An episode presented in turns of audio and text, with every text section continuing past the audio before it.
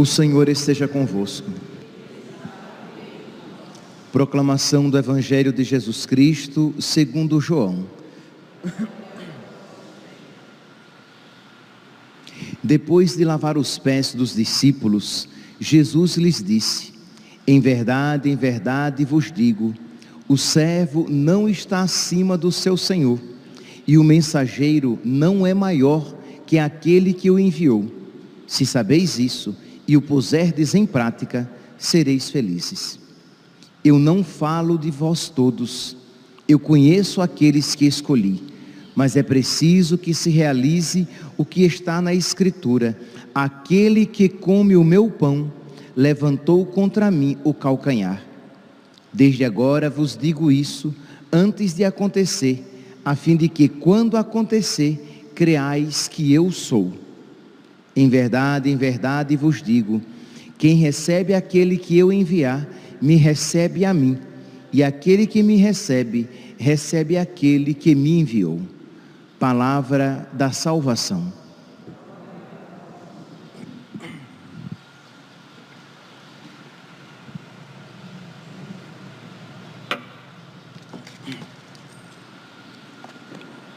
Caríssimos irmãos e irmãs, Hoje nós temos a oportunidade de celebrar três mártires: São Nereu, Santo Aquiles e São Pancrácio.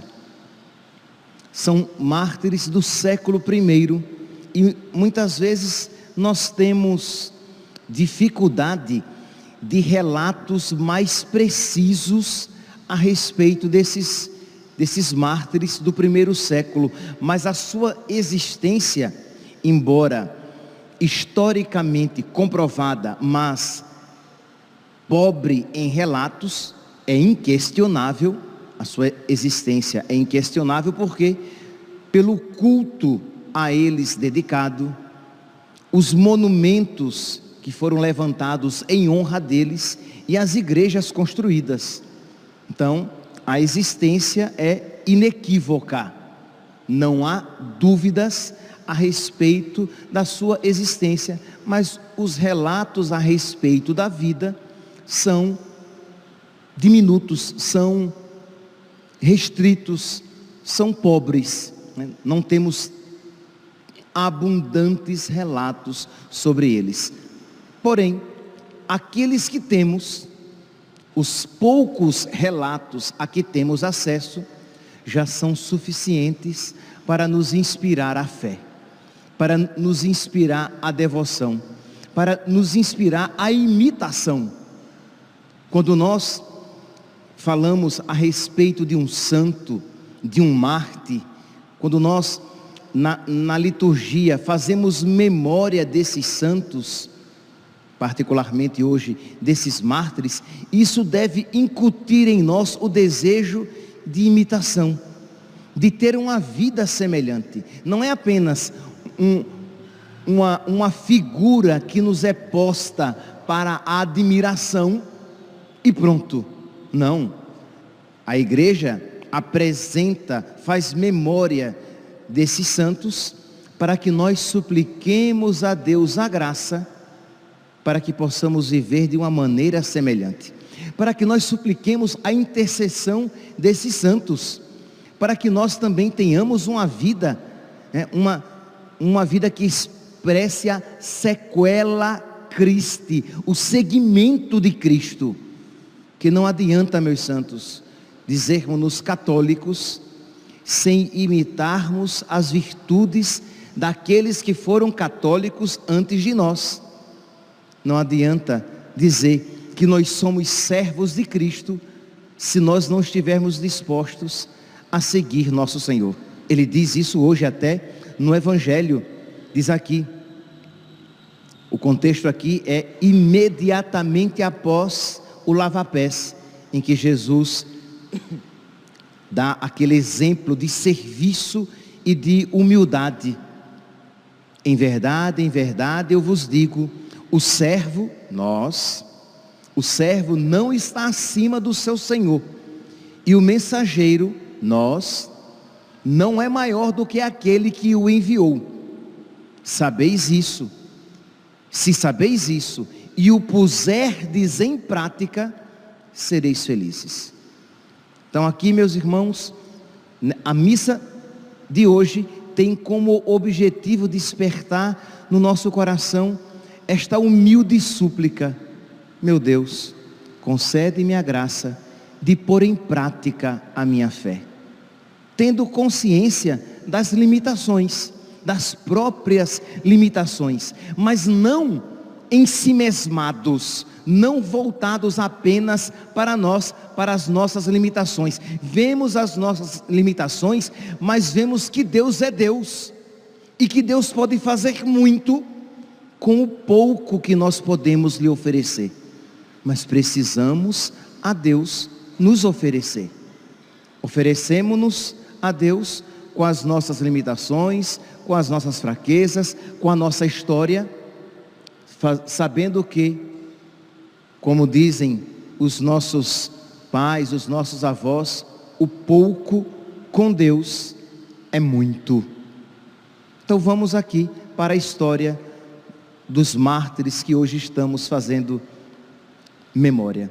São Nereu e, e, e Santo Aquiles, eles eram militares, se converteram ao cristianismo, tornaram-se católicos e como viram que a sua vocação cristã, a sua vocação católica era incompatível com aquela vida, porque porque é que os cristãos, que os católicos não podiam ser militares no início do, do, do século? Porque a vida militar, os militares se dedicavam ao paganismo. Existia o culto pagão instituído para os militares, de modo que um cristão não poderia cultivar uma divindade pagã. E o que é então, meus irmãos, que São Nereu e Santo Aquiles fizeram? Abandonaram a vida militar. Percebem aqui, meus santos, e eu gostaria que todos nós nos colocássemos nesta situação isto é, eles se converteram, e porque eles se converteram, eles perderam o emprego. Quem aqui estaria disposto de, por causa de Cristo, perder o emprego? Quem aqui estaria disposto de, por causa de Cristo, ganhar menos ou passar necessidade? Quem aqui de verdade crê que aquilo que Cristo nos promete é tão valioso e tão precioso que vale a pena renunciar até mesmo os bens aqui na terra. Meus irmãos, se nós não levarmos a nossa fé até as últimas consequências, seremos sempre cristãos católicos medíocres, porque quereremos sempre conciliar tudo para não perder nada. Isto é, ah, eu amo Cristo, mas eu, eu não estou disposto a, por causa de Cristo, perder isto, isso e aquilo. Mas precisamos, meus santos, por causa de Cristo, estar dispostos a perder. Maldita a teologia da prosperidade que incute e excita as pessoas a buscar Cristo sempre com o intuito de ganhar e de ganhar algo neste mundo. A nossa fé em Cristo não é para este mundo. A nossa fé em Cristo não é para que tenhamos uma vida saudável, próspera e tranquila neste mundo. A nossa fé em Cristo é por causa do céu. E se nós nos esquecermos disso, nós não seremos cristãos católicos de fato. E se nós nos esquecermos deste ponto, nós nunca compreenderemos os mártires e os santos, porque colocaram em primeiro lugar as coisas do alto. Meus irmãos, Quando nós ouvimos isso, precisamos então humildemente dobrar os nossos joelhos, bater no nosso peito, reconhecer a idolatria que nele existe e suplicar a Deus a graça da libertação. Que Ele nos exorcize deste espírito de, de idolatria das coisas e que Ele nos conceda uma fé tão grande e tão verdadeira que nós estejamos dispostos a renunciar tudo isso por causa dele e façamos isso com alegria. E, sem sombra de dúvidas, Cristo é o exemplo maior quando se despojou de tudo para fazer em tudo a vontade do Pai.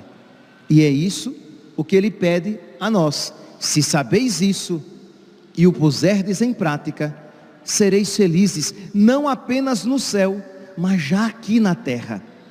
Meus irmãos, quando eu olho para a, a minha vida, eu nunca fui tão infeliz quando apenas a minha vontade eu busquei. Se eu fizer uma retrospectiva e olhar a minha vida, olhar para trás, a partir da luz de Cristo, eu poderei dizer com toda a verdade, eu nunca fui tão infeliz e frustrado quando eu me coloquei em primeiro lugar, quando eu me coloquei no centro.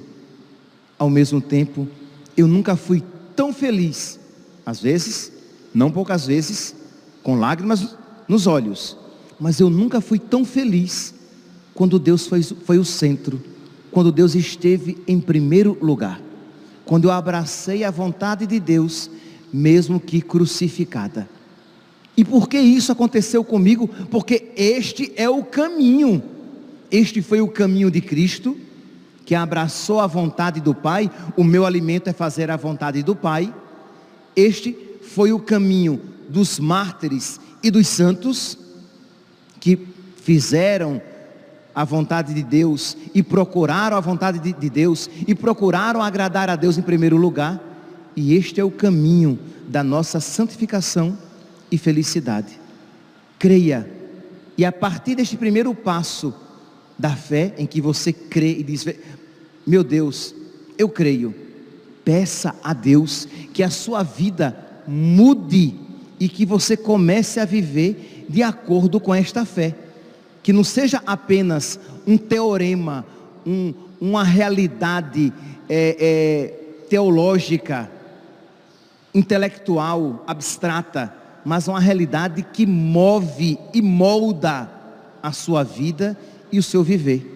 Pois bem, então, São Nereu e Santo Aquiles tornaram-se cristãos, viram que aquela vida militar dedicada ao culto aos deuses não era compatível com a vida cristã, abandonaram e por causa disso também foram descobertos e mortos, foram decapitados.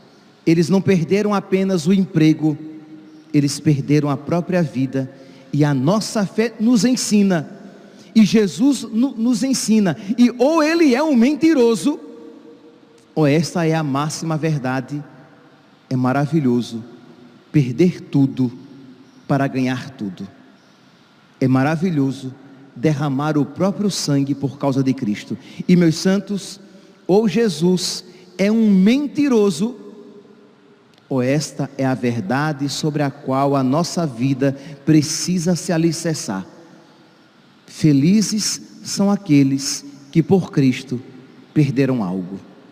Felizes são aqueles que por Cristo derramaram lágrimas. Felizes são aqueles que por Cristo foram perseguidos. Felizes são aqueles que por Cristo puderam até mesmo derramar o próprio sangue. Pois bem, assim morreram São Nereu e, e, e Santo Aquiles. São Pancrácio, a respeito dele nós temos um pouquinho mais de relatos. Ele era um jovem, um jovenzinho, rico. Estamos aqui no primeiro século cristão O seu pai, o pai de São Pancrácio, era amigo do imperador Diocleciano. Então não era pouca coisa não. Ele era rico, ele era nobre e o seu pai era amigo do imperador.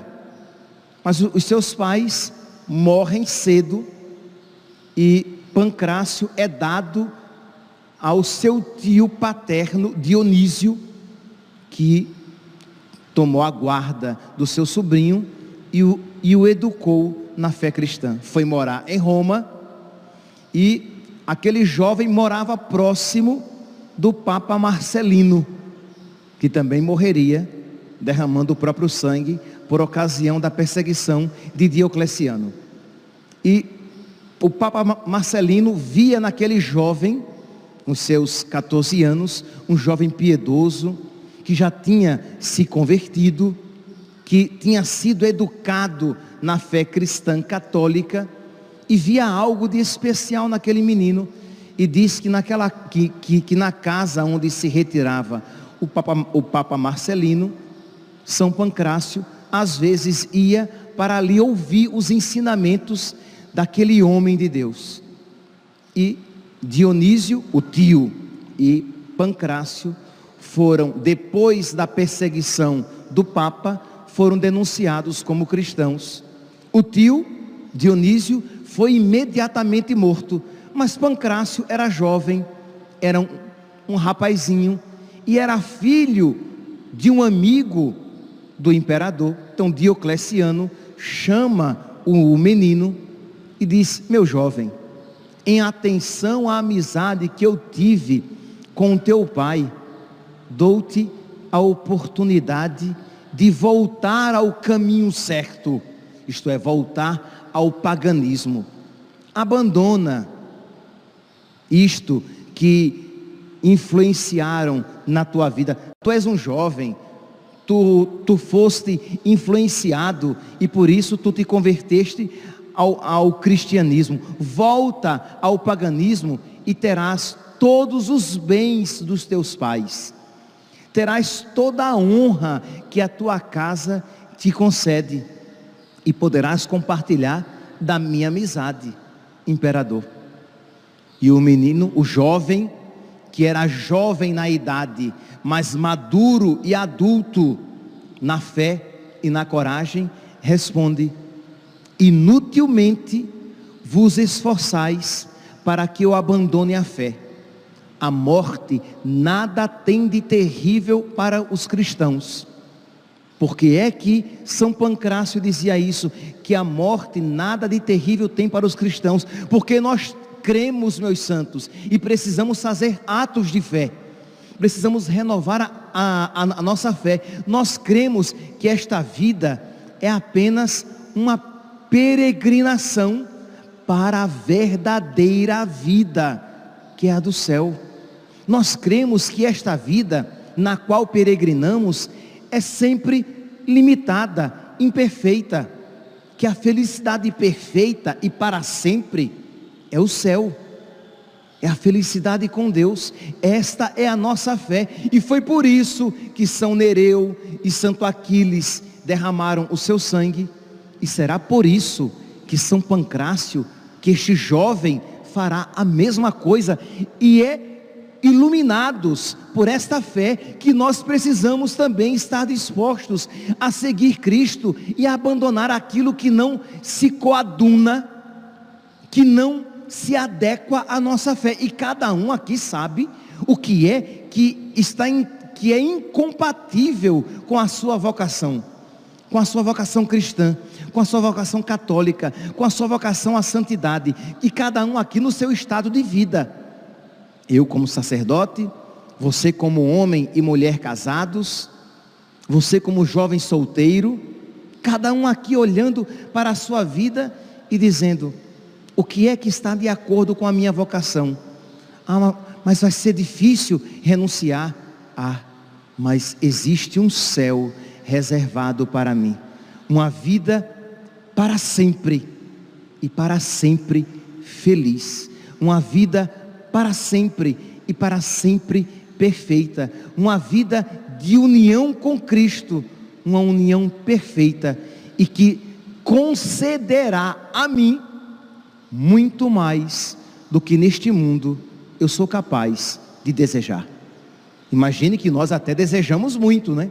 Quem é que não deseja muito ser muito feliz? Isto é, nós desejamos intensamente uma felicidade muito grande. Só que, por mais que intensamente desejemos, uma felicidade muito grande nós não iremos encontrar. E nem me chame de pessimista, tá? Você sabe muito bem que é verdade. Mas o Senhor no céu, Jesus no céu, Ele dará muito mais do que aquilo que intensamente desejamos. Por quê? Porque Ele nos concederá a felicidade que Ele desejou. E Ele desejou muito mais intensamente do que nós. E a felicidade será Ele mesmo, será aquilo que nós, por nós mesmos, somos incapazes de desejar. Nós desejamos como uma maneira de felicidade, nós desejamos a juventude, a saúde, o dinheiro, o conforto, mas tudo isso são felicidades criadas. A felicidade que Deus nos concederá é incriada, é divina, é Ele mesmo. E nós não sabemos o que é isso, só sabemos que é infinitamente maior. São Paulo diz que o que os olhos não viram, o que os ouvidos não ouviram e o que o coração humano sequer imaginou, isto Deus preparou para aqueles que o amam. Creiamos, meus santos, vale a pena tudo por Cristo perder. Vale a pena apostar todas as fichas em Jesus, nas suas promessas. Vale a pena apostar toda a vida, derramar até o sangue, se não cruentamente, derramar o sangue no sentido de que? De se sacrificar a cada dia, para se alicerçar a cada dia em Cristo, porque eu sei que a esperança não decepciona. Ele não me decepcionará. Se você apostar tudo em Cristo, quando na presença dele você chegar, você dirá: Nossa, foi tudo muito pouco em relação a tudo isso que Ele está me oferecendo. Fizeste muito mais que prometeste. Pois bem, então o jovem, repito, jovem na idade, mas maduro, adulto na fé e na coragem, não tremeu e nem teve medo do imperador e disse: Inutilmente vos esforçais para que eu abandone a fé a morte nada tem de terrível para os cristãos. E a sua maior glória, a maior glória do cristão, é dar a sua vida por Jesus Cristo. Meus irmãos, que este jovem que nos faz corar de vergonha, né? Nós, como se diz em nordestinês, nós cavalos velhos. Né? Quando a minha mãe queria dizer que, nós estávamos muito velhos para pedir, para pedir alguma coisa, ela dizia: Você é um cavalo velho.